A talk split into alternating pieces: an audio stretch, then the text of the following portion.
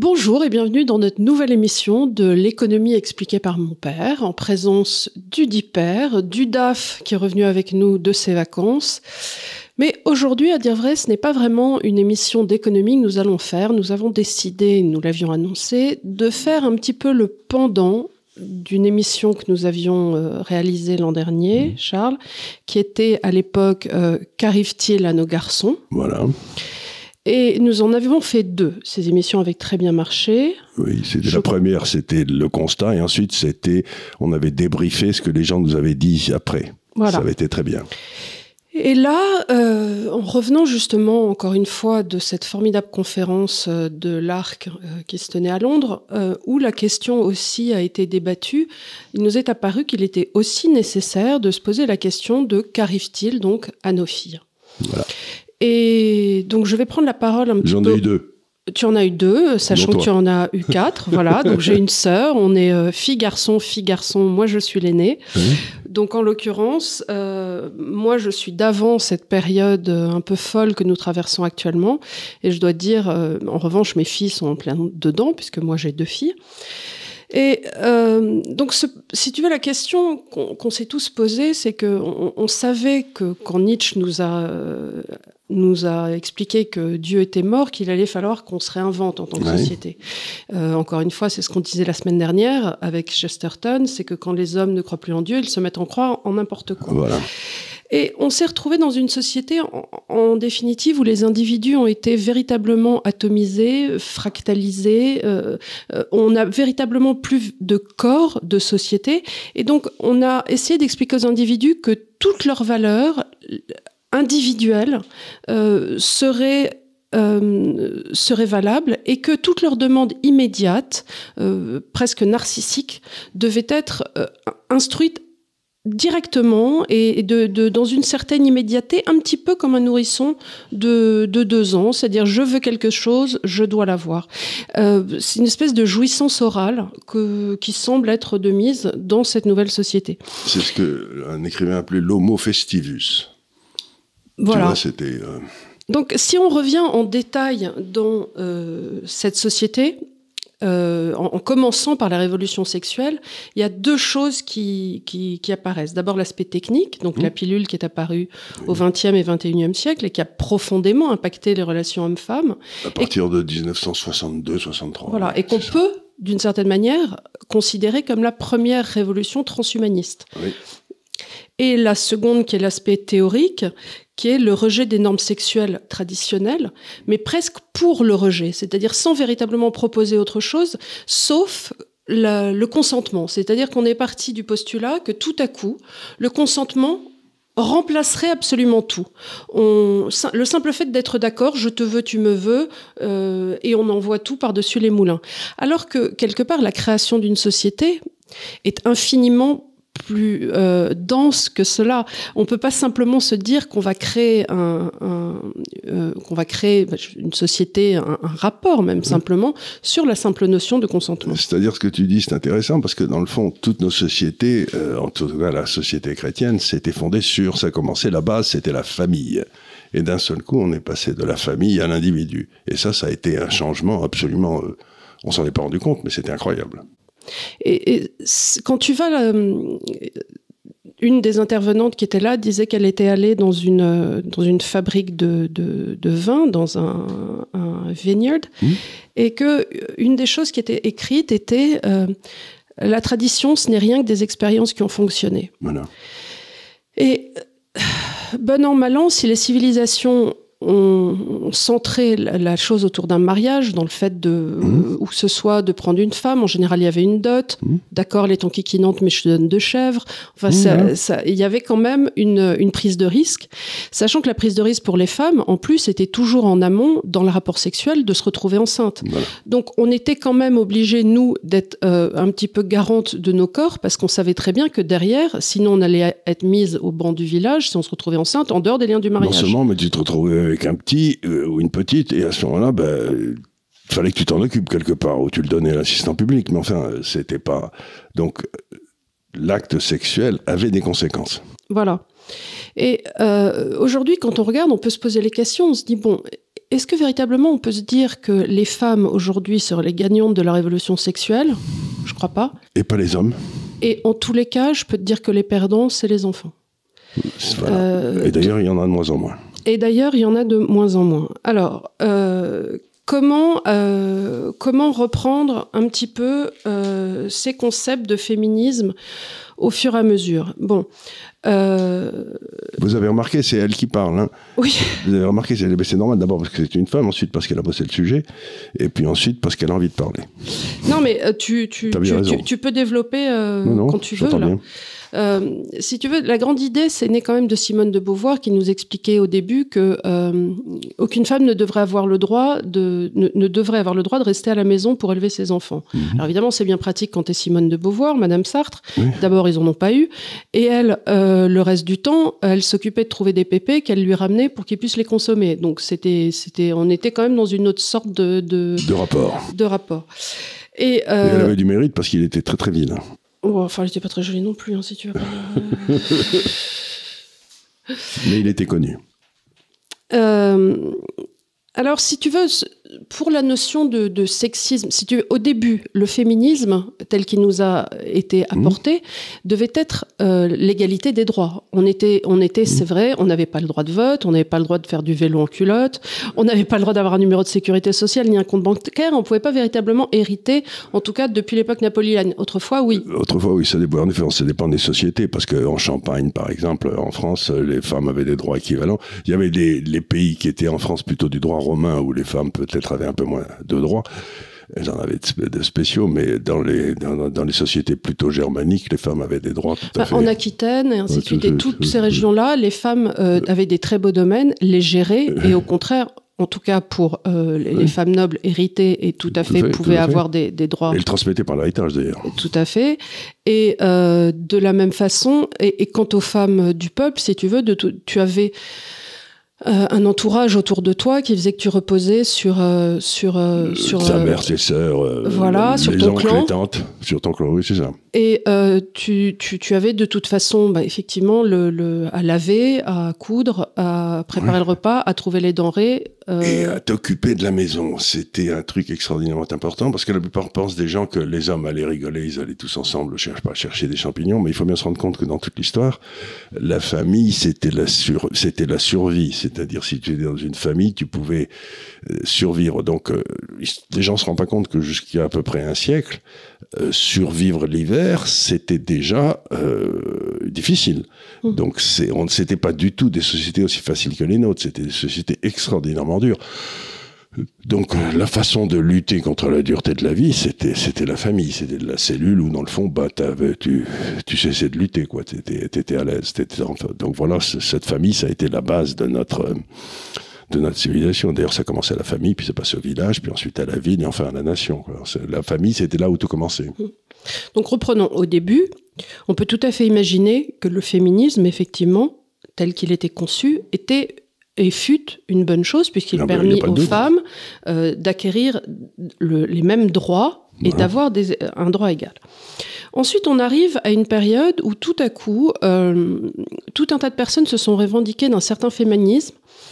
Euh, alors attention, c'est un féminisme qui ne s'offusque pas du fait que certaines femmes soient voilées quelquefois contre leur consentement. Mmh mais par contre qui va t'expliquer que euh, les femmes euh, auraient des différences de salaire et que nous ne serions pas payés à égal euh, pour travail, égal. Voilà, on a eu ça cette semaine avec Madame Borne qui nous a fait un très joli tweet. Encore, Alors qu'on sait très bien que c'est pas vrai. Alors qu'on sait très bien que c'est pas vrai. vrai. à l'heure actuelle. Donc où elle ne sait pas où elle ment. Ou elle ne sait pas où elle ment. dans les deux cas. c'est impardonnable. Exactement.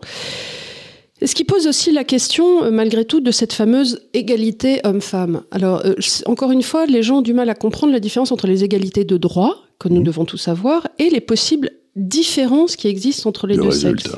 Voilà. Il y a des inégalités physiques entre les deux sexes. Par exemple, nous, les femmes, n'avons pas du tout la même force dans le haut du corps. Vous pouvez faire ce que vous voulez, vous, vous aurez jamais la force physique euh, d'un homme.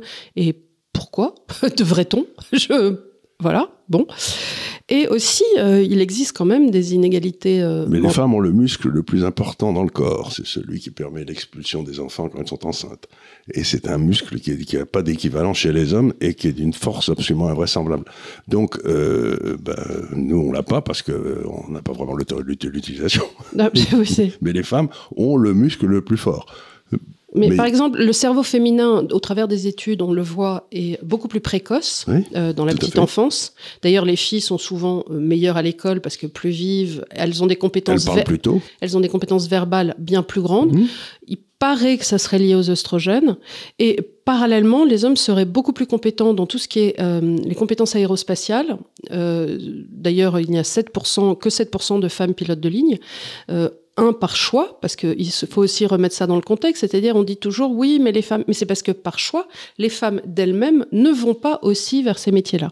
Ça, c'est quelque chose de très important. Il faut revenir en amont. C'est que ça, c'est quelque chose que Jordan Peterson dit très souvent. Il dit mais vous me faites rire avec vos histoires d'égalité. Il n'y a pas assez de femmes euh, euh, CIO, il n'y a pas assez de femmes. Il dit mais à la base, est-ce que les femmes font ce choix? Est-ce que les femmes, quand on, on pose la question au travers des études, les femmes font toujours le choix de plus de flexibilité, d'un contexte de travail qui leur permettra d'être plus épanouies pour elles-mêmes, alors que les hommes qui sont naturellement poussés par la testostérone vont vouloir des, des boulots qui soient beaucoup plus en confrontation. C'est tout à fait vrai parce que on le voit par exemple dans les grands cabinets d'avocats. Les femmes arrivent très rapidement à euh, associer adjoint. Mais pour devenir associé, il faut travailler 80-90 heures par semaine euh, pendant 10 ans, et puis ensuite tu deviens associé. Mais il y a des tas de femmes qui n'ont pas envie de travailler 80-90 heures par semaine, c'est, c'est, bah, bah, bah, d'abord parce qu'elles peuvent pas, puis parce que c'est pas dans leur, c'est j'imagine, c'est pas dans leur nature. Donc, d'être complètement autiste sur le boulot, c'est un truc que les, les mecs font plus. Et donc, euh, naturellement, bah, ils se battent contre les autres qui font 80 heures, puis finissent par être le chef. Mais moi, quand j'étais petit, le but des garçons, quand on jouait ensemble dans la cour, c'était, il y avait une, il y avait une petite colline on montait sur la colline et on se tapait dessus pour savoir celui qui serait capable de rester en haut de la colline, tu vois. C'était, c'est- un jeu intéressant. mais, mais on se tapait très bien. C'était une sorte de sport, tu vois, sur Ouais. lequel on restait le plus longtemps. Euh, Il y avait jamais une fille qui jouait avec nous. Ça n'intéressait pas le truc d'aller sur la colline. C'est ton histoire de Brett Éché. Là, il faut lui couper. Il faut Il couper. faut lui couper les ongles tout court. Ouais. Ça les longues à raconter, donc on va en faire une autre fois. Mais euh, quand tu regardes, c'est vrai que les, femmes optent davantage pour des métiers sociaux, relationnels, d'aide aux personnes, et les hommes plébiscitent beaucoup plus des métiers beaucoup plus réalistes. et on l'a vu en Suède, parce que la Suède, c'est le pays. euh, euh, voilà, c'est le pays. c'est de le pays- Farrell, 2005. euh, voilà, mais les, en Suède, euh, vous savez qu'on reconnaît bien la Suède, parce que pour des tas de raisons familiales, mais euh, c'est le pays qui, depuis un siècle, a fait plus d'efforts pour que les femmes aient les mêmes chances que les hommes. Et ben, c'est le pays où la différenciation des métiers entre sexes est la plus forte. C'est-à-dire que les femmes sont toutes médecins, infirmières, etc. Et les hommes, ils font tous des, des camions et des voitures rouges, tu vois. C'est, euh, et, Un bœuf, une patate, oui. voilà pour le déjeuner. Et donc, on peut pas s'empêcher de penser que si on laisse les gens libres, et c'est le but de l'Institut des libertés, c'est que dans le fond, ils choisissent pas en fonction de ce que leur dit, mais que c'est eux-mêmes qui choisissent, ben, il semble bien que les hommes, les femmes s'intéressent plus aux, aux hommes, aux, aux êtres humains, Mhm. et puis les, les hommes s'intéressent plus aux, aux, aux bitoniaux, aux voitures, aux- à des choses. Donc les, les femmes sont beaucoup plus tournées vers les autres et les hommes sont tournés vers euh, comment je fais une, comment je fais un meilleur euh, tour- tournevis quoi. C'est euh, Ouais. moi j'avais un de mes copains italiens qui avait fait une énorme fortune. Euh, qui était un ingénieur, euh, etc. Et lui, il avait une collection qu'il aimait beaucoup, c'était un ingénieur, il avait une collection de tire-bouchons.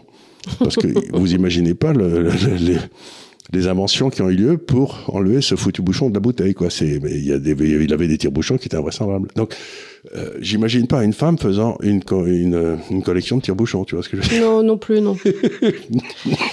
Mais euh, ce qui est intéressant dans cette histoire de pourquoi on serait plus attirés, nous les femmes, vers les, vers les compétences verbales et pourquoi les hommes seraient plus attirés vers, euh, quelque part, les, des métiers d'opposition, Oui.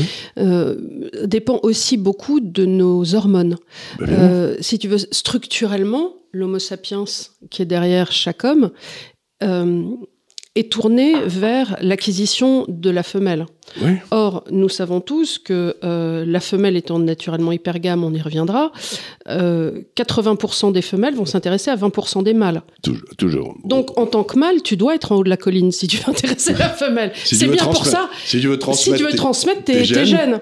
Donc c'est bien pour ça que vous vous foutez sur la gueule depuis l'âge de 4 ans, pour être en haut de la colline, pour que les filles qui sont en bas vous regardent en disant Bah moi je veux celui qui est en haut de la colline. Voilà. Je veux pas celui qui est en bas Et qui se fait- euh, ce- et qui se fait ramasser. C'est pas et le loup dominant. Tout le problème d'Agnan.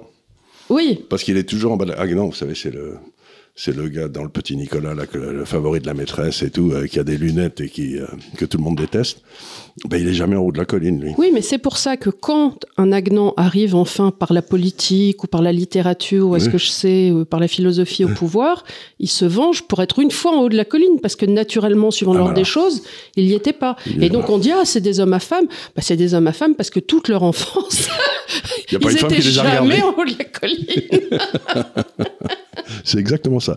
Donc, c'est. euh, c'est un et on le dit on le dit aussi beaucoup chez- mais j'imagine que c'est vrai c'est que les hommes peuvent tout à fait euh, se marier en bas c'est-à-dire trouver Mhm. quelqu'un en dessous et les femmes elles veulent toujours se marier plus haut c'est-à-dire que On appelle ça être hypergame. C'est l'hypergamie des femmes. et donc C'est sociologiquement euh, factuel. factuel. Et donc, ce que ce qu'on essaye de dire là, si vous voulez, c'est quelque chose de, euh, de, de, de- de- de profond, c'est que il y a un prince charmant avec une, euh, une, une petite boniche, mais il n'y a jamais une princesse avec, avec le, le charpentier, quoi.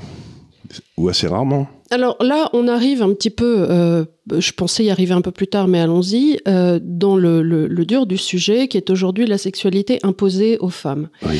Si tu veux, naturellement, ce que les femmes n'arrivent plus à comprendre aujourd'hui, c'est qu'elles sont traditionnellement les gardiennes du temple. Oui. Elles ont accès euh, à absolument tous les hommes de, de la colline et en bas. Mhm. Donc elles peuvent attendre les 20% sur lesquels nous sommes toutes, Mhm. ou euh, décider de regarder Donc celui-là, il est pas, personne ne regarde, mais il est peut-être pas si mal, donc je vais essayer Et de m'en peux- occuper et je vais l'emmener en haut. en haut de la colline.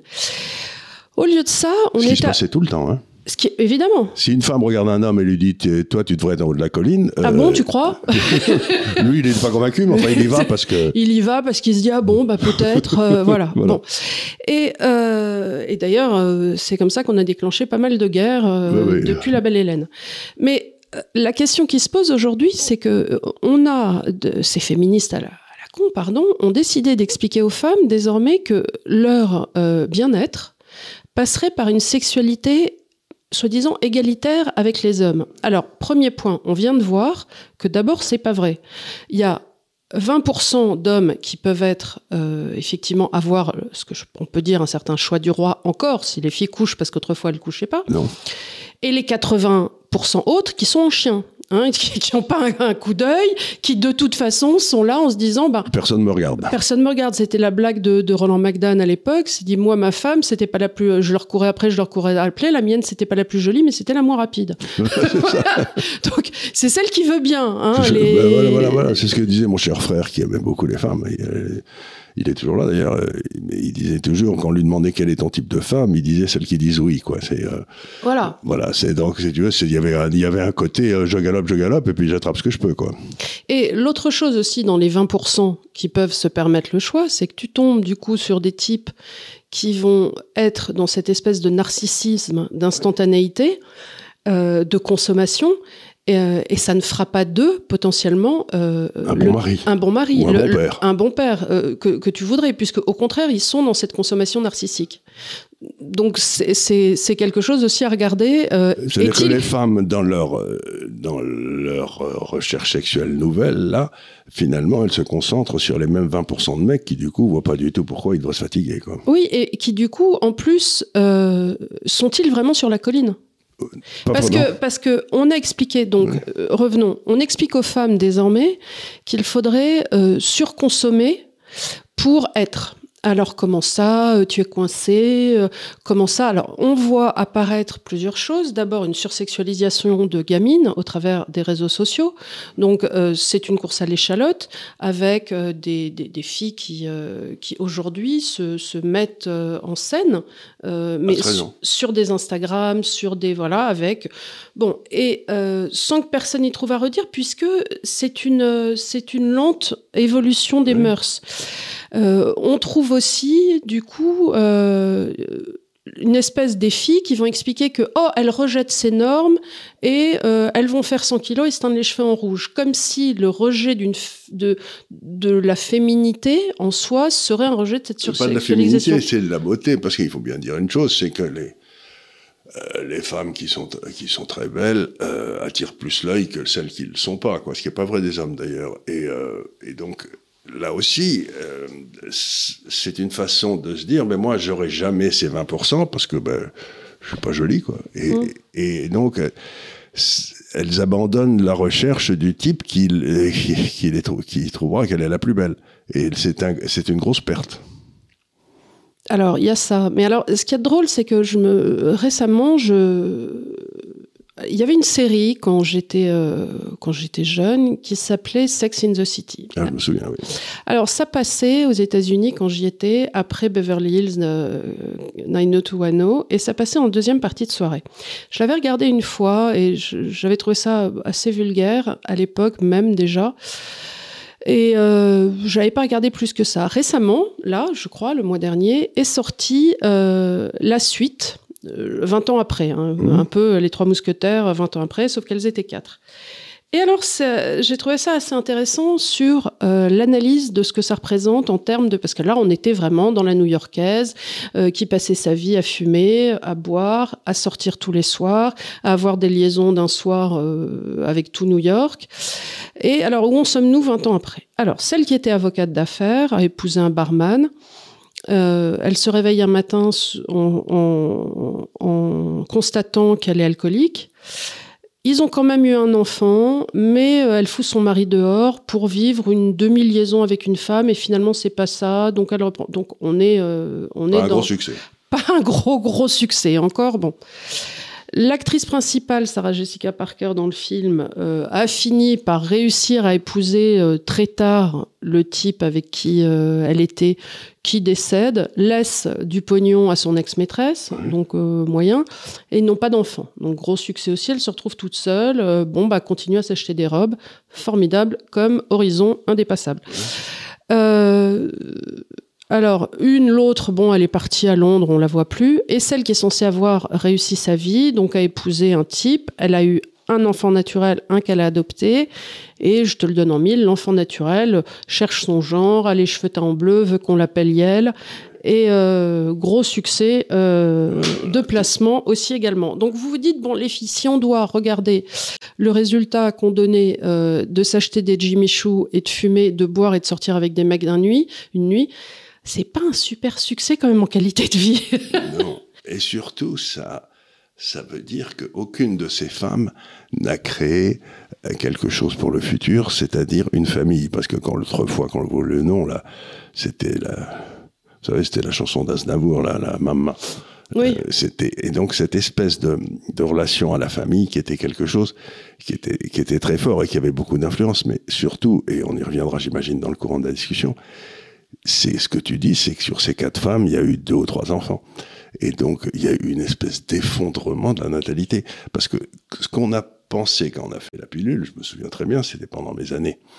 Je suis passé avant la pilule, je suis la dernière génération qui passait d'avant ou après, quoi. Avant, il n'y avait pas la pilule, après, il y avait la pilule. Eh bien, on disait donc les femmes vont pouvoir avoir le nombre d'enfants qu'elles veulent. C'était donc un gros progrès de la liberté. Donc, moi, j'écoute ça, je me disais oui. Et on se rend compte qu'en fait, aujourd'hui, dans la société dans laquelle on vit, les femmes ont décidé, ou sont arrivées à un résultat, elles n'ont plus d'enfants. Mmh. Et donc, on a un véritablement défaut démographique, et donc notre civilisation va, disparaître pour des raisons démographiques. Donc, c'est extraordinaire de voir qu'on a bâti un système où finalement, ni les hommes ni les femmes ne sont particulièrement heureux, et qui, en réalité, amène à un suicide collectif. Alors, si tu regardes les chiffres, en 2022, malgré euh, une immigration quand même galopante et, féconde, euh, la France a atteint quand même le nombre de naissances le plus bas depuis la Seconde Guerre mondiale. Voilà. L'âge moyen de la mère est de 31 ans. Voilà. La fertilité, euh, sachons-le, diminue dès 30 ans. Et nettement, euh, très nettement à partir de 37 ans. Donc les filles, l'histoire de moi je ferai un bébé à Oui. 40 ans, hyper mauvaise idée. C'est- très important ce que dit Emmanuel, parce que les statistiques de démographie, il faut utiliser, j'ai fait une petite note de 15 minutes, vous savez, c'est le nouveau truc qu'on essaye de faire pour traiter un sujet sur- justement sur la démographie, qui, qui paraîtra un peu avant ça. Et ce qui est important, c'est le taux de fertilité pour les démographes, c'est-à-dire combien d'enfants les femmes en âge d'avoir des enfants, c'est-à-dire de 15 à 45 ans, mettons, euh, ont. Et ce taux de fertilité, qui pour que la population se maintienne, doit être de 2,2 enfants par femme en moyenne, hein, c'est euh, est aujourd'hui, par exemple en Corée, à 0,8. C'est-à-dire que les femmes ne se remplacent même pas elles-mêmes. En Italie, en Espagne, etc., on est à 1,2, 1,3. Et en France, dans la population euh, euh, d'origine française, mettons, on ne doit pas être très loin, on doit être à 2, à 3, à 4. Et donc, qu'est-ce que ça veut dire? Ben, Ça veut dire que dans les 40 ans qui viennent, la population italienne, la population espagnole, la population allemande et probablement la population autochtone française va baisser de moitié. C'est-à-dire qu'on a un véritable... Et puis si ça continue, on va encore baisser de moitié. C'est-à-dire qu'en l'espace d'un siècle, il y aura plus de France, plus d'Italie, plus d'Espagne, il y aura plus personne. C'est-à-dire que ça, ça veut dire pas qu'il y aura plus personne, parce qu'il y aura toujours quelqu'un, mais ça sera plus la même population. C'est-à-dire c'est pas la population que d'origine chrétienne, etc. Donc on est en train d'arriver maintenant à quelque chose d'extraordinaire, c'est-à-dire que si on regarde les statistiques démographiques, on se rend compte que la grande nouvelle des 40 ans qui viennent, c'est quand même la disparition de ce qu'on appelait les caucasiens en Europe. C'est- Et, et ça, c'est vraiment la, la- la première page du journal dans 50 ans. Quoi. On Et- sera, il n'y en aura plus. La question qu'on peut se poser, euh, si on revient en arrière, c'est est-ce que c'est pas programmé tout ça? Ben, C'est-à-dire, je Est-ce sais pas. que, est-ce que aujourd'hui cette, euh, cette, volonté d'expliquer aux femmes euh, qu'il faudrait qu'elles soient légères, qu'elles devraient coucher, c'est assez intéressant quand tu regardes les chiffres de la prostitution. Euh, avant la guerre, il y avait 1 ou 2% d'hommes qui disaient qu'ils qu'ils allaient voir les prostituées. Je pense qu'il y en avait plus, mais enfin toujours est-il. Euh, Aujourd'hui, euh, non, c'était 15 à 20 Je veux dire, aujourd'hui, c'est 1 à 20 1 à 2 C'est-à-dire que maintenant, il n'y a plus besoin d'aller voir les putes, puisque les filles se comportent comme des putes. C'est pas qu'elles se comportent comme des putes. Bah, si, pardon. Il n'y a, plus, peux- il n'y a plus, mais non, parce que les putes, au moins, elles se faisaient payer. Euh, donc, elles, elles le faisaient. euh, tandis que ça, les filles, j'ai pas, j'ai l'impression que les femmes pensent que la proximité sexuelle est, est une, euh, est quelque chose auquel elles ont droit. Oui, mais, mais droit de quoi? Mais euh, Qu'est-ce que ça. euh, voilà, veut droit, mais qu'est- qu'est-ce que veut dire ce droit dans la réalité? Ben, C'est ça dont il faut discuter, parce que je ne suis pas certain que ça fasse le bonheur des femmes. Alors, aux États-Unis, il y a des statistiques qui sont suivies par des grandes universités à Boston depuis 60 ans, euh, de la satisfaction des femmes dans la société. Tu sais, Mhm. c'est- eh ben, jamais les chiffres n'ont été aussi mauvais. C'est-à-dire que ça ne cesse de baisser. Les femmes sont de plus en plus malheureuses, disent-elles. Alors, Si est-ce veux- que c'est parce que elles, elles disent qu'il faut être malheureux parce que tout le monde est malheureux, j'en sais rien, ou est-ce que c'est parce qu'elles sont réellement malheureuses, je ne sais pas. Mais ce qu'il y a de certain, c'est que la perception par les femmes de leur vie à l'heure actuelle, elles n'ont pas l'air d'être très contentes, quoi. Je ne vois pas en quoi, euh, si tu veux, l'acte sexuel, qui est quand même euh, un don et euh, qui relève de la création d'une intimité, je ne vois pas en quoi le fait de détruire euh, l'intimité que tu peux créer avec un être et donc sa préciosité quelque Oui, part, ce moment qui devrait être euh, cristallin, et le faire euh, du Ralex euh, truc de tous les jours. euh, te rendrait plus heureuse, bien au contraire. Euh, et C'est en- ça la vraie question. Et en quoi le fait de rendre une chose qui devrait être euh, presque Intime. intime. sacrée, divine, et y accorder de l'importance, euh, et de la rendre banale, euh, te- alors certes, il y a le plaisir physique que tu peux en tirer, mais comme disait un de tes amis anglais, les positions sont ridicules, l'effort très bas intense, et le plaisir très bref. Donc, Et ça coûte toujours cher. et ça coûte toujours cher. Mais blague à part, oui, il y a le plaisir physique, bien sûr, mais passer ce moment de, de jouissance, c'est agréable d'être caressé, c'est agréable d'avoir. Et bien sûr, le plaisir narcissique que les femmes peuvent tenir. Je vois très bien de ce dont on parle, c'est-à-dire tu es sur une appli de rencontre, euh, tu mets une jolie photo, tu as tout à coup 200 personnes qui se connectent et qui disent ah vous êtes belle, vous êtes donc c'est un renforcement narcissique incroyable Ouais. euh, et qu'on peut avoir dans le confort de son propre salon. Autrefois, quand, quand, je me sentais pas très bien, moi je suis d'une autre époque, j'habitais à l'époque dans le 15e, quand il faisait beau, j'allais euh, dans un café qui était à la mode piquet Grenelle, je me mettais en terrasse et je savais que j'allais avoir trois quatre numéros de téléphone euh, et qu'on voulait me payer un jus d'abricot. Et, et c'est un renforcement narcissique, c'est sûr. Bon bah voilà, comme de se faire joli, d'aller marcher un petit peu dans Paris. À l'époque, on se faisait pas harceler, on se faisait juste siffler gentiment. Moi, j'ai toujours trouvé ça confortable et agréable, je trouvais ça mignon. Euh, bah, voilà. Dans, des pays dans les pays méditerranéens où j'ai vécu quand j'étais enfant, ben, il y avait euh, dans la grande rue de la petite ville ou de la ville où j'habitais, où j'ai pu habiter, il y avait les hommes, les garçons de 18 ans qui marchaient dans un sens et, les filles dans l'autre et les filles dans l'autre et, et, on, et, on, se croisait, on, on, ricanait, etc. Et euh, on, disait, on disait, t'as vu, elle m'a regardé. Donc c'était quand même des, des moments intenses de, de rencontres. Ça, c'était des trucs très importants. Mais je voudrais revenir à cette histoire parce que Aujourd'hui, quand vous lisez la presse féminine, ce qui m'arrive dans le train ou dans l'avion quand il n'y a rien d'autre à lire, quoi, mais enfin, c'est. Tout le monde vous dit, vous pouvez repousser la date de naissance de vos enfants vers 35-40 euh, ans, ça n'a pas d'importance. Or, toutes les statistiques, et il faut que les, les gens qui nous écoutent le sachent, ça, toutes les statistiques montrent qu'à partir de 30 ans, une femme qui n'a pas eu d'enfant à 30 ans, elle a 50% de chance de ne jamais en avoir. Mmh. Donc, quand on vous dit vous pouvez attendre jusqu'à 40 ans, déjà 30 ans, c'est tard. C'est-à-dire qu'une femme qui n'a pas eu d'enfant à 30 ans, elle a une chance sur deux de ne jamais en avoir. Et, peut-être, c'est peut-être pour ça qu'il y a toutes ces femmes aujourd'hui qui sont aussi malheureuses, parce que peut-être le fait d'avoir des enfants est un accomplissement pour les femmes, parce que vous avez ce don merveilleux qui est de pouvoir donner la vie, créer la vie. Moi, je peux pas créer la vie. Vous, vous pouvez, vous avez quelqu'un qui est d'un seul coup, et là, et hop, c'est quelqu'un d'autre. C'est incroyable. L'autre euh, chose aussi, parce que j'avais regardé les statistiques avant, c'est que euh, 75% des femmes qui n'ont pas eu d'enfants n'ont pas eu d'enfants non pas par choix, mais par les aléas de la vie. C'est-à-dire qu'elles n'ont pas rencontré le bon partenaire au bon moment. Autrefois, elles n'avaient pas le choix, paf, elles se faisaient faire un enfant. elles étaient mariées, elles avaient un enfant. Bah, c'est-à-dire que autrefois, reprenons les choses dans l'ordre, les hommes, pour avoir accès à la sexualité, puisque la sexualité était gardée par la société, par la religion, par les normes. Et par la euh, crainte d'avoir des enfants. Par la crainte d'avoir des enfants. La seule façon d'avoir accès à la sexualité était par le mariage. Mmh. Donc, le mariage qui était souvent effectivement d'abord dans ton milieu, parce que dans le monde paysan, tu te mariais avec le champ d'à côté mmh. ou des champs pas très loin. Euh, tu te mariais pas vraiment dehors de ta ville. Donc aujourd'hui, on a ouvert les domaines du possible, mais est-ce que ça donne véritablement plus de liberté? Je ne crois pas, puisque c'est un, c'est un, c'est un choix qui est en fait complètement biaisé. Il est biaisé parce que euh, sociologiquement, de toute façon, encore une fois, on va retomber sur un 80-20, les mecs en haut de la colline, les femmes qui s'intéressent toujours aux mêmes. Les mecs qui, en plus, aujourd'hui, on leur explique avec Photoshop la femme doit être comme ci, comme ça, mais c'est pas vrai. Euh, au réveil, on a toute de la cellulite, de la peau d'orange et les yeux au milieu du visage parce que c'est comme ça la vraie vie. Et, hein, et c'est pas des mannequins d'Instagram. Les garçons, ils sont pas frais. Hein. Et les garçons, ils sont pas frais non plus. Mais si tu veux, les, types s'imaginent quand même que eux, les, les, hommes se voient pas du tout avec la même dureté que nous les femmes. Ah on pense que on pense avec beaucoup de sérieux que si on réussit à les faire rire et si on leur dit des choses qui les amusent, on n'a pas besoin d'être beau. Non, mais vous, vous mettez un maillot de sport, vous voyez comme un sportif. Nous, on peut faire de la, on peut aller à la salle de gym tous les jours, on, se trouvera toujours dégueulasse.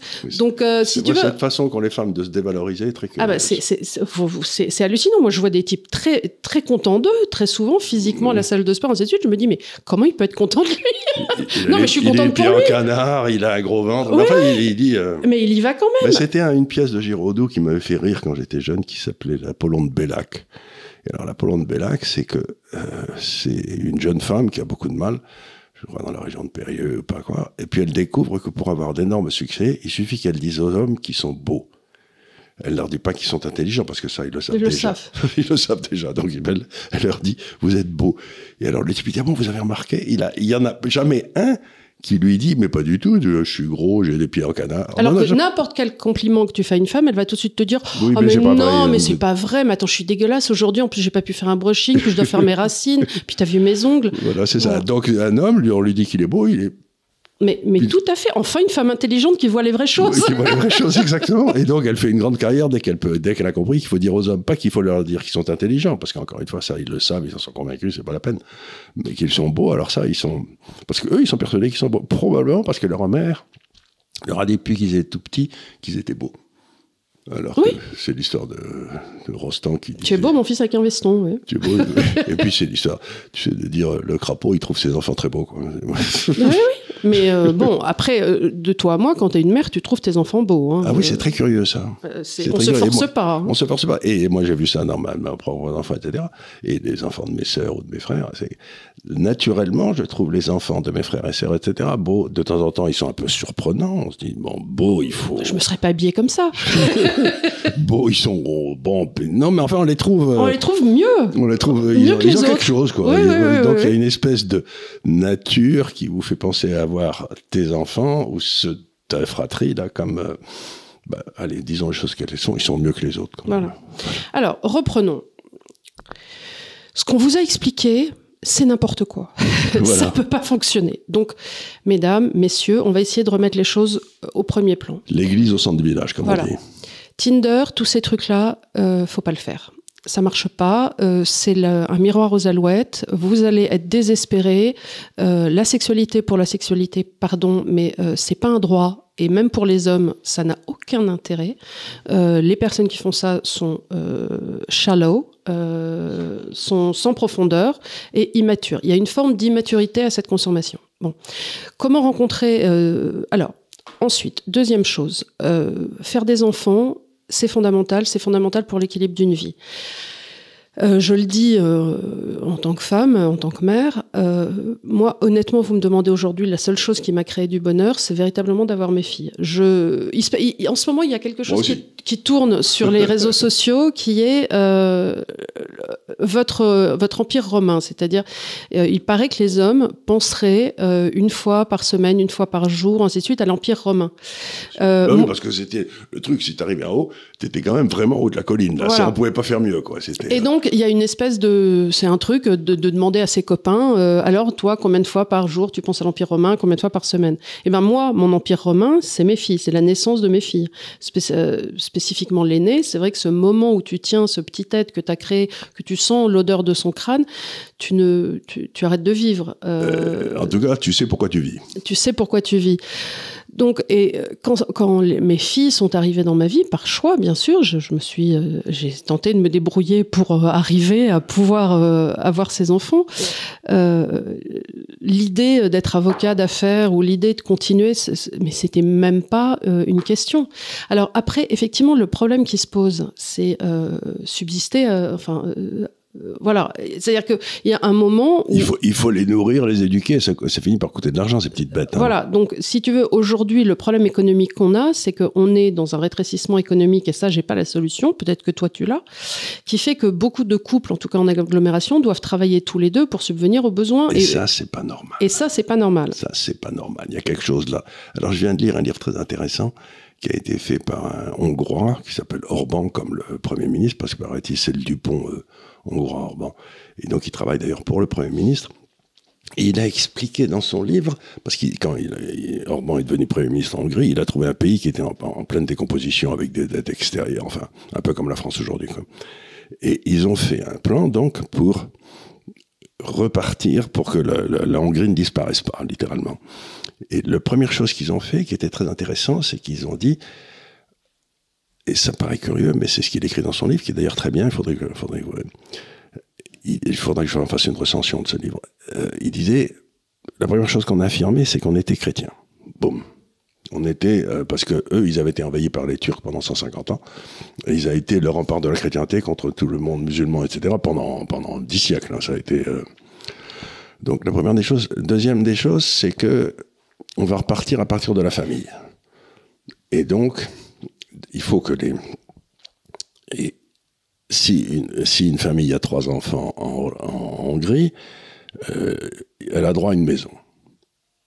Oui, mais alors, moi je veux bien, mais euh, il va falloir. Enfin, on- tu, tu es au courant des, des, des 3 000 milliards de dettes de la France et ainsi Voilà, de suite, mais, de mais-. Donc, mais euh, justement, mais pendant qu'ils faisaient ça, trois- euh, ensuite, ils on va passer d'une société qui favorise, euh, oui, qui favorise les transferts sociaux et les subventions à une société qui favorise le travail. Il est certain que si tu veux aujourd'hui, quand tu regardes, euh, là, il y avait une, une, une- un amendement qui passait chez les LFI qui était pour le maintien des allocations de parents isolés quand on se remarie. Tu te dis donc, ça arrive d'être parent isolé, Bien mais sûr. ça doit être un, un- un- un instant de vie. Euh, et tu peux te dire aussi que la société ne devrait pas encourager le fait d'être parent isolé. Bah Euh, non, euh, pas, pas subventionner le- les trucs qui marchent pas. Donc, et l'absence de père en particulier, qui est un des marqueurs de la criminalité. Mais donc, euh, donc, et il fallait aussi que les hommes soient, bien payés pour que les femmes puissent s'occuper des enfants, si elles le souhaitent. Et la dernière des choses, c'est qu'il fallait donc tu passais de la, du fondement philosophique, la chrétienté, à la famille, au village ou à la ville, à la nation et à la civilisation. Et chaque fois, tu affirmais tes principes de base.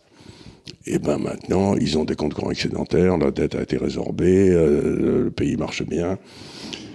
Et donc, je crois que on retrouve ce dont on a souvent parlé ici, c'est que on a eu en France, on a fait la, la- la- la déclaration des droits de l'homme et du citoyen. Et depuis à peu près euh, 50 ans, les droits de l'homme ont écrasé les droits du citoyen. C'est-à-dire que si un homme qui arrive de l'extérieur a beaucoup plus de droits qu'un citoyen. Et ce que dit la Hongrie, c'est, attendez une seconde, c'est les droits de l'homme et du citoyen, et ça commence par le citoyen. Donc, des gens qui ne sont pas du pays n'ont pas de droits et en particulier, ils n'ont pas le droit de rentrer parce que bah, on n'a pas besoin de toi. désolé, désolé mon grand. Donc encore une fois, on trouve cette espèce de désir de identifier un homme comme un univers à lui tout seul, le, le droit de l'homme, et ces droits sont supérieurs à ceux de ceux qui ont travaillé pour qu'on puisse payer un certain nombre de services sociaux. Mais c'est pas c'est pas tenable comme truc. Tu peux pas tu peux pas développer une société avec ceux qui travaillent, qui gagnent, qui ont beaucoup moins d'avantages que ceux qui ne travaillent pas, qui font pas partie de la société, ni de la même civilisation, ni qui n'ont pas les mêmes valeurs. Donc, ce qu'ils font, c'est il faut réaffirmer un certain nombre de principes de base, justement comme la famille, euh, l'histoire. Et ils avaient une notion très intéressante dans ce livre aussi, c'est que la couronne de Hongrie, qui a été un pays très puissant au début du Moyen Âge, du XIIe au XVIe siècle, à peu près XVe, la couronne, c'était la souveraineté hongroise. Et la couronne, de temps en temps, avait un roi. Mhm. Tu vois, c'était pas le roi qui était le souverain, c'était la couronne. Et il y avait un roi, puis ensuite le roi, il faisait marcher, il, il défendait la société. Et j'ai trouvé cette notion assez intéressante parce que c'est l'inverse de ce qu'on pense d'habitude. C'est tu as un roi qui crée, qui Mhm. crée la couronne, et pas du tout. Pour les Hongrois, c'est la couronne hongroise qui existe. Et il se trouve qu'il y a un roi en ce moment, mais ça peut être un autre demain, tu vois. Donc j'ai trouvé ça, ça me rappelait exactement ce qu'il y a dans le, la société britannique, où la souveraineté britannique existe quand le roi ou la reine est dans son parlement avec les élus du parlement. C'est le seul moment où la souveraineté britannique existe, c'est quand ils sont tous les deux ensemble. Mhm. Ben, je trouve que cette notion assez importante, de- dans le fond, d'avoir une espèce de fusion entre le peuple et le, le peuple historique qui descendait, et puis le peuple du moment, comme, euh, comme euh, juge de paix, en quelque sorte, ben, je trouve que c'est une notion intéressante. Il faudrait essayer de, rétablir ça en France, mais je sais pas du tout comment ça peut être fait, parce que depuis longtemps, on essaye de nous faire croire en France que, ben, dans le fond, les gens, euh, les gens qui arrivent de l'extérieur euh, sont ont autant de droits, si ce n'est plus que les citoyens français. Ben non, c'est la Déclaration des droits de l'homme et du citoyen. Alors, pour revenir sur euh, les femmes et le, le- ce qu'on nous a expliqué depuis la nuit des temps dans Marie-Claire et euh, dans Cosmo, que quelque part, euh, qui avait commencé avec Simone de Beauvoir, notre véritable liberté serait acquise sur euh, en prenant le bus, en allant travailler comme des hommes et en laissant donc nos enfants à la maison. Être- C'est bien que certaines puissent le faire, mais personne n'a dit que c'était obligatoire. Voilà, C'est ce, alors, qu'on a- c'est ce que la société, ce que la société a expliqué et c'est attends j'aimerais aller au bout du truc. C'est-à-dire qu'on a essayé d'expliquer depuis des générations à des femmes et c'est marrant parce que j'ai vu ça avec maman. Maman euh, c'est restée à la maison nous Mhm. s'est occupée de nous euh, quatre. Mais elle avait toujours une espèce de gêne sociale quand on lui demandait euh, Qu'est-ce que vous faites? qu'est-ce que vous faites? C'était un moment de flottement, comme si elle se sentait mal. Et ça, c'est la première chose que je voudrais vrai, elle dire. se sentait mal, la Elle se sentait mal, comme si elle n'était pas une femme accomplie, parce que Ben, euh, Elle n'avait pas, elle avait pas fait la carrière qu'elle aurait dû faire. voilà. Et euh, Mais elle avait une bonne réponse pour ça. oui, elle avait une bonne réponse. Elle me disait, euh, quand, quand on lui disait, on lui disait, euh, parce que souvent elle travaillait avec moi, elle m'aidait, elle me disait, Jean, où je travaille dans une société de service, euh, voilà. J'attends une promotion incessamment parce que je couche avec le patron. Donc, c'était. euh, dans mais les dîners vois, en ville, c'était moyen, quoi. Être obligé de s'en sortir par l'humour, on le Oui. sait tous, c'est une parade. Oui, oui, bien sûr. Et, et je sais que maman, au fond d'elle, se disait, parce que moi je le voyais quand, quand j'étais petite, elle me disait Tu seras avocat d'affaires, tu feras Ah, ci. ouais. Et je sentais que pour elle, Bah, c'était. La pression sociale était très forte sur elle. La Parce pression- Elle aurait pu être tout ça, mais elle pouvait, elle pouvait pas parce que vous étiez quatre, là. On était quatre. Et euh, je me souviens très bien quand, quand, quand j'ai accouché de ma première fille, à l'époque, euh, mon ex-belle-mère m'a fait envoyer une, une nanny, une nanny, ce qu'on appelait de démarrage.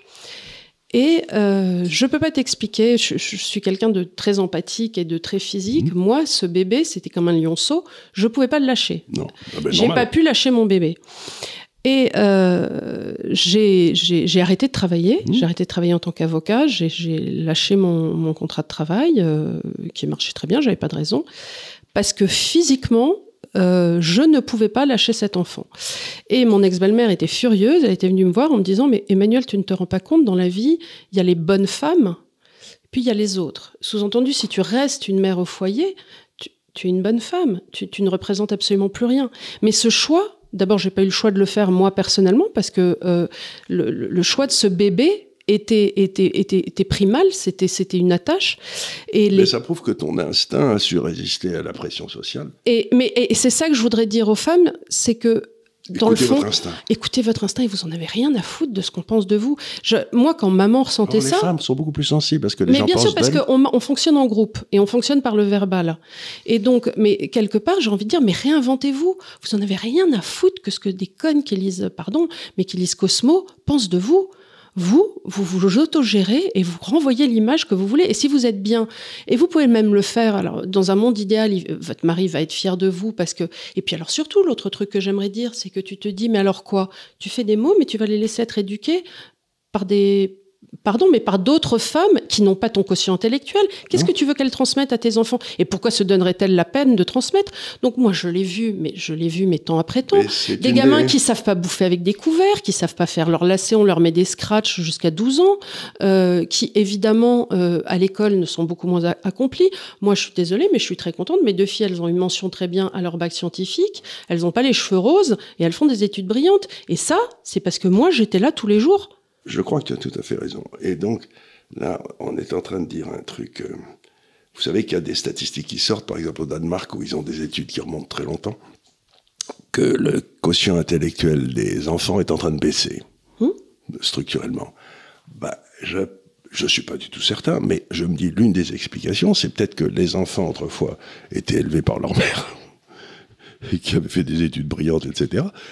Et et ben euh, maintenant elles sont élevées par je sais pas des des Philippines, allez, j'en sais rien, et, et c'est peut-être pas la même qualité, quoi. Or, dans les quatre ou cinq premières années, c'est là où Un enfant est achevé d'imprimer à 3 ans. voilà, c'est ça. Donc pendant Il les trois achevé premières années, d'imprimer à 3 ans. Tu mets les bases d'absolument tout. Donc, je, les enfants qu'on laisse devant des écrans pendant des heures, oui, à qui on ne parle pas suffisamment, parce que le, le- la bah, transmission vont de la parole, qu'on ne touche pas aussi suffisamment. C'est Oui. très important de toucher son bébé, d'être en rapport physique, surtout les trois premières années, Oui. parce que c'est un lien qui se forme. sympa. Et c'est la capacité pour l'enfant, justement, de se détacher pour devenir sa propre personne. Donc, pour se détacher, il faut qu'il soit attaché au début. Et il faut qu'il ait. Et donc c'est très important ça. Donc et c'est vrai aussi des hommes parce que encore une fois Jordan Peterson sur lequel on a fait une émission dit quelque chose, je crois, qui est très profond, mais qui est, qui est tout- que, tout, que tout, un- tout être sait, c'est que on ne trouve le bonheur qu'à s'occuper des autres. Donc pour un homme, être euh, euh, le, père de famille, il n'y a pas de plus grand accomplissement dans la vie, il n'y a pas de plus, de plus grande joie. Et on ne peut pas s'empêcher de penser que euh, dans le monde dans lequel on rentre, dans lequel on est, euh, les hommes, euh, ben, on leur refuse, on leur dit, on leur refuse cette joie, et les femmes, on leur refuse aussi. Donc, on nous a bourré le mot. Et le résultat, comme on l'a montré l'an dernier avec les garçons, c'est que les garçons, ben, ils savent plus à quoi ils servent. Et les filles, ben, euh, elles, bon, elles ont fait de brillantes études, elles sont. euh, et puis elles se retrouvent à 35-40 ans et elles vont à un long désert où elles sont toutes seules jusqu'à la fin de leur vie. Enfin, il y a quelque chose qui va pas du tout dans nos sociétés en refusant la différenciation des sexes, c'est-à-dire que une femme a ce don incroyable de donner la vie et un homme de la protéger pendant que les enfants sont petits. Ben, je trouve que c'est Non, on ce a qu'il faut, reculé de façon incroyable. non, ce qu'il faut rétablir, c'est la fierté, La fierté, la fierté de d'être mère voilà. et de tenir son foyer et de tenir son chez-soi. euh, et, et ce qui était autrefois une fierté, c'est-à-dire que la mama dans euh, dans la tradition euh, italienne, euh, enfin dans une tradition latine, c'était quelqu'un. Et comment donc Et, va- et le mec quand il rentrait, il enlevait le béret et il essuyait les pieds. Oui, elle Et va- c'est en dehors, ok, monsieur décidé, mais à la maison, c'est toi le chef. C'est toi le chef. Et il y avait, euh, vous savez, il y a dans, dans la Bible, il y a un moment extraordinaire où on dit que le, le bonheur d'un homme, c'est d'avoir une femme qui se lève, qui fait, qui prépare tout à 5 heures du matin, qui prépare. Et c'est très vrai. Et on voit donc, c'est c'est dans les proverbes de la Bible, c'est un truc remarquable. Et je l'avais fait, j'avais fait lire ça à, à l'enterrement de ma mère. Tu sais, c'était, euh, fait Mm. lire ça en disant, voilà, et euh, j'ai lu aussi l'histoire de la famille Spanghero. Alors, le Spanghero, c'était des joueurs de rugby, ils faisaient tous 1m90, 120 kilos et tout. Ils avaient une mère qui était d'origine italienne. Ils étaient quoi, 12 garçons ou quoi, ils étaient. Ils étaient 6 ou 7 garçons, mais il y a eu 4 ou 5 internationaux dedans Enfin, et ils, tout. ils- ils comptaient pour, euh, pour 5 par personne. Et quand pour ça que c'était vraiment. Et donc, la famille Spanghero, la mère se levait le- à 5 heures du matin, préparait tous les habits pour la classe, préparait toutes les affaires, cirait les chaussures, et ils sortaient, c'était une famille de paysans, hein, ils sortaient impeccables, tous les enfants, le matin, paf, ils étaient, je sais pas combien, 7 ou 8. Et je me disais, ben, euh, les Spanghero, ils devaient avoir un amour pour leur mère. euh, pour eux, ça devait être le. Donc, cette espèce de. Encore une fois, c'est euh, c'est la famille. et j'ai un de mes amis qui est mort il y a quelques années d'un cancer du cerveau. Euh, bon, Bob je Non, c'était pas Bob, c'était euh, Weissman, Hum. et que j'aimais beaucoup. Et, et- et quand à son enterrement, il y avait une de ses filles qui était là. Et je, je parlais avec elle, elle m'a dit Oui, tu sais, Charles, ce qu'il y a d'affreux, c'est qu'il y avait papa, il y avait maman, et il y avait une troisième personne qui était les parents. Mm. Qui était la, la jonction des deux, qui étaient les parents, c'est-à-dire l'incarnation de la famille, quoi. Cette espèce de vous ne ferez plus qu'un, allez.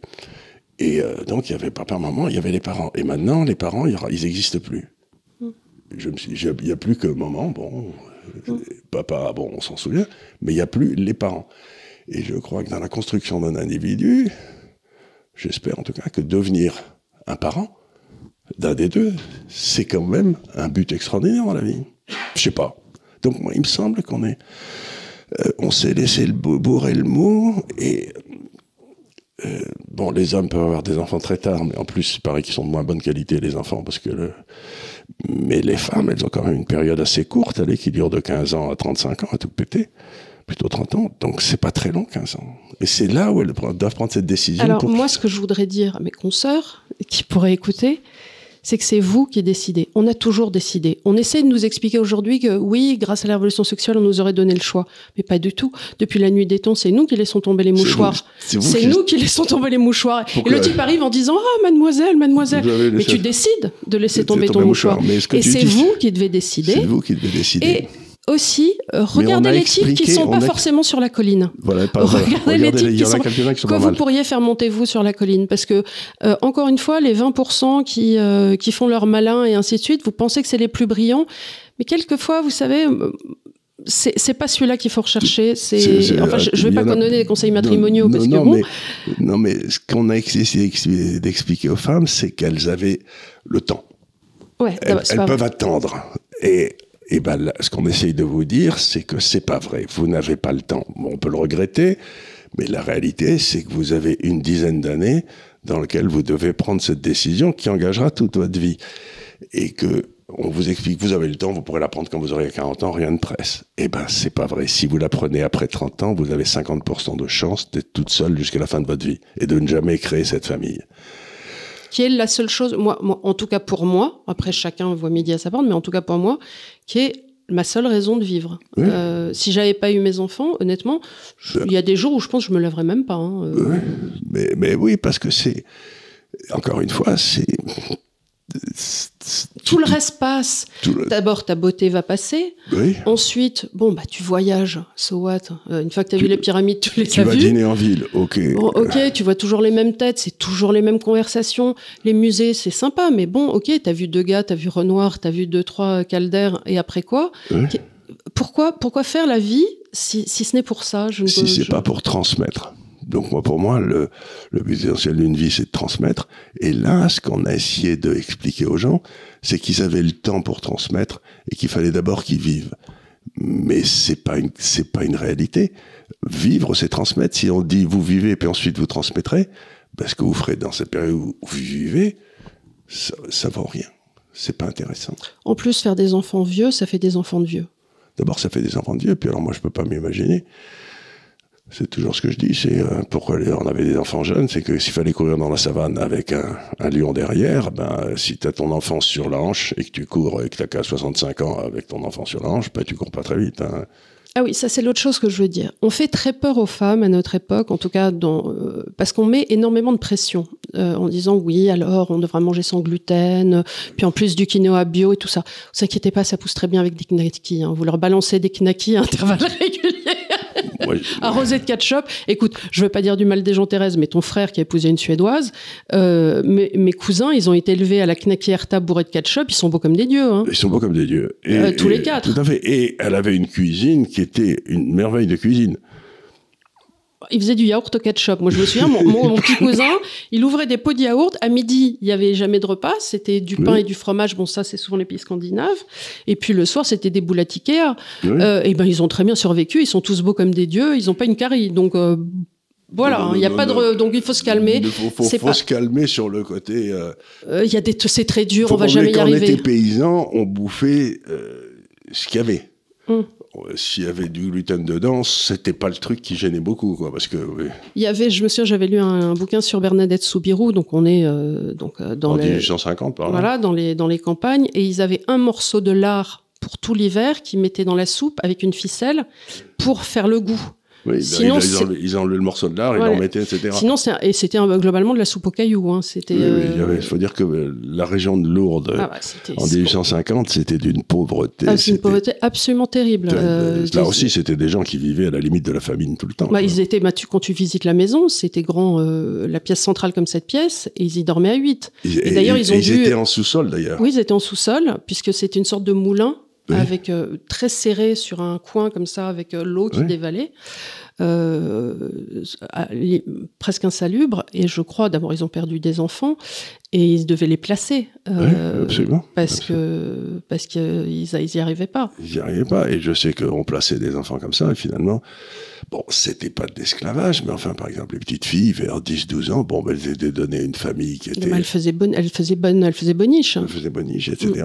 Et, et quasiment pour toute leur vie. Donc, c'était quand même des vies, mais extraordinairement dures. Extraordinairement dur. Et, euh, et donc, ben, il y avait des enfants quand même. Et cette idée que euh, je ne- euh, il y a aussi une autre idée qu'il faut défendre, qu'il faut euh, descendre, c'est cette idée qu'on vit dans une période très difficile et que on peut pas avoir d'enfants parce que ça va pas du tout. Et je leur dis, mais attendez une seconde, euh, la démographie en France a recommencé à monter comme une fusée en 43, quand les Allemands étaient en France, etc. C'est le moment où, quelque part, il y a eu une espèce de réflexe de vie de la France, vraiment, et les femmes sont mises à faire des enfants comme des folles. Alors que pendant les 20 ans qui précédaient, il n'y en avait pas eu. Donc, elles ont choisi de commencer à faire des enfants au moment le plus difficile.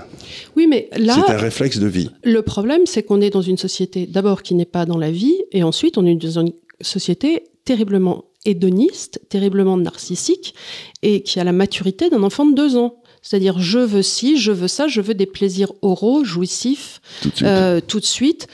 Hence, la sexualité euh, qu'on demande aux uns et aux autres, qui est une espèce de consommation euh, immi- imminente dans l'instant, sans aucune construction, sans aucune alternative, avec cette hypersexualisation de la femme, cette recherche de chirurgie Ce qui esthétique est un aussi. truc très curieux, c'est que la femme, aussi que ça paraisse, dans les 50 dernières années, il y a eu une réification de la femme, ce qui veut dire que la femme s'est transformée Oui, en en objet, en objet comme jamais dans notre histoire. Écoute, on est rentré dans un immense domaine d'extension du domaine de la pute, là. hein. Oui. Tu regardes les réseaux sociaux, c'est toutes des pétasses, enfin, dans, dans Elle la se façon... déguise en pétasse. Elle se déguise en pétasse et tu te dis mais enfin dans quel univers vous pensez que ça va bien se passer, ne serait-ce que pour chercher un emploi pour plus tard? Il faut, il faut quand même être un petit peu consciente du truc. Donc c'est, je, je, surtout. on ne cherche pas à jouer les pères la pudeur, on dit simplement ce qu'on propose, qu'on a proposé aux hommes, ça leur plaît pas, c'était le truc de l'an dernier, et ce qu'on propose aux femmes aujourd'hui, ça leur plaît pas non plus, et, donc je crois que derrière tout ça, il y a une espèce de civilisation de la mort qui pousse pour ces idées qui sont toutes contraires à la vie, à la continuation de la vie. Voilà. Donc, encore une fois, effectivement, tu as raison de le dire. C'est pas une question de faire la morale, et je ne. C'est une question comment être heureux. Je ne me permettrai jamais de dire à quelqu'un comment vivre sa vie, parce que je suis profondément libérale et attachée au fait que chaque individu doit être son propre maître. Mais en tant que tel, je me permets juste, comme euh, je le ferai avec mes filles, de vous dire, à mon avis, le bonheur se trouve plus par ici que par là. Et donc, à ce titre, j'aimerais qu'on regarde et que simplement simplement, si je devais dire quelque chose, c'est prenez conscience de, vous-même, de la force, vous en tant que femme, que vous avez en vous, du choix qui s'offre à vous, parce qu'il est beaucoup plus large que ce que vous imaginez, et soyez l'acteur de votre propre vie. Ne, ne rentrez pas dans les choses qu'on vous dit être la vérité sans les remettre en question. Remettez absolument toutes ces, ces, ces choses de magazine qu'on vous met en question. Encore une fois, la femme peut donner la vie, ce qui est un avantage inouï. Donc si on vous dit vous la donnez pas parce que le monde est injuste, vous rayez cette personne de, cette, de, vos, de vos Et si on lui dit vous avez le temps, euh, rayez-la aussi parce qu'en fait c'est pas vrai, vous avez pas tellement de temps que ça. Et ensuite, il faut bien se rendre compte que ce qu'il faut écouter, c'est qu'ils vous disent si vous donnez la vie, eh bien vous serez quand même beaucoup plus heureuse. Et autre chose, ne le faites pas aussi par appartenance de groupe, parce que les femmes sont très moutonnières. D'ailleurs, c'est pour ça que des marques comme Louis Vuitton de Panurge arrivent à, fonctionner. C'est qu'on veut toutes le même sac, on veut toutes le même mec et on veut toutes le même mode de vie. Donc, on a expliqué aux femmes que pour être une femme faisant partie de la tribu, euh, il faudrait consommer du mec et en parler entre nous. Posez-vous la question, est-ce que moi, ça me rend heureuse? Est-ce que quand je rentre d'une de ces soirées, je me sens bien épanouie? Est-ce que c'est vraiment ça? Quel est le plaisir que j'en que j'en euh, que j'y prends euh, Est-ce que c'est vraiment ça euh, un accomplissement de vie de femme? Voilà. Et faites votre choix, mais posez-vous la question et ne le faites pas par une soi-disant normalisation. Voilà. Voilà. Donc, alors, on ne sait pas du tout, encore une fois, si ça va vous plaire ou mais euh, le but de l'Institut des libertés, c'est encore une fois de vous expliquer ce qui est en train de se passer. Ce qui est en train de se passer, c'est que quand même est à l'œuvre une civilisation de la mort qui, cherche à pousser l'euthanasie, tout ça. On est en train d'arriver en plein. Donc, ben, il faut résister à cette civilisation de la mort parce que ben, la mort, c'est pas bien intéressant. Voilà. Et si on peut en tout cas apporter une réflexion. Euh... Alors j'ai lu euh, pour euh, pour me, documenter. Euh, je voulais vous le montrer puis je l'ai oublié. le bouquin de Laurent Oberton qui s'appelle Modérément sexiste, je crois. si on peut mettre l'incrustation, ça serait top et, euh, et qui, est, euh, qui, est, qui est de bonne facture. Alors, euh, très humblement, j'ai pas j'ai pas aimé l'introduction qui est un peu trop euh, comment vas-tu yacht de poil et toi la matelas. Et c'est drôle parce que j'avais presque l'impression que c'était Marceau qui l'avait écrit parce que c'est le même humour. C'est-à-dire il y a un côté euh, potache potache dans les blagues et qui passe très bien quand c'est une bande dessinée et qui dans la construction de l'introduction pour moi était était trop lourde, mais c'est ma sensibilité, je voilà. Et en revanche, le traitement du livre, pour moi, était très intéressant. Il y avait plein d'études, c'était fourni, et l'auteur a un, point de vue qu'il défend extrêmement bien. Et voilà, avec euh, évidemment son point de vue qui est plus euh, masculiniste euh, que le mien, mais, mais qui est néanmoins, je trouve intéressant. Et lui-même étant père de famille, je crois, de trois enfants, donc recevable.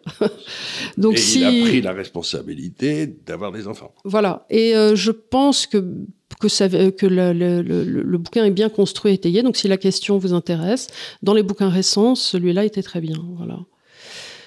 Euh, voilà, bah, écoute, je crois qu'on a fait un petit tour de qu'est-ce qui ne va pas avec nos jeunes filles. Qu'est-ce qui ne va pas avec nos jeunes filles Eh bien, ce qui ne va pas de notre jeune fille, c'est qu'on leur a bourré le mou avec des idées fausses.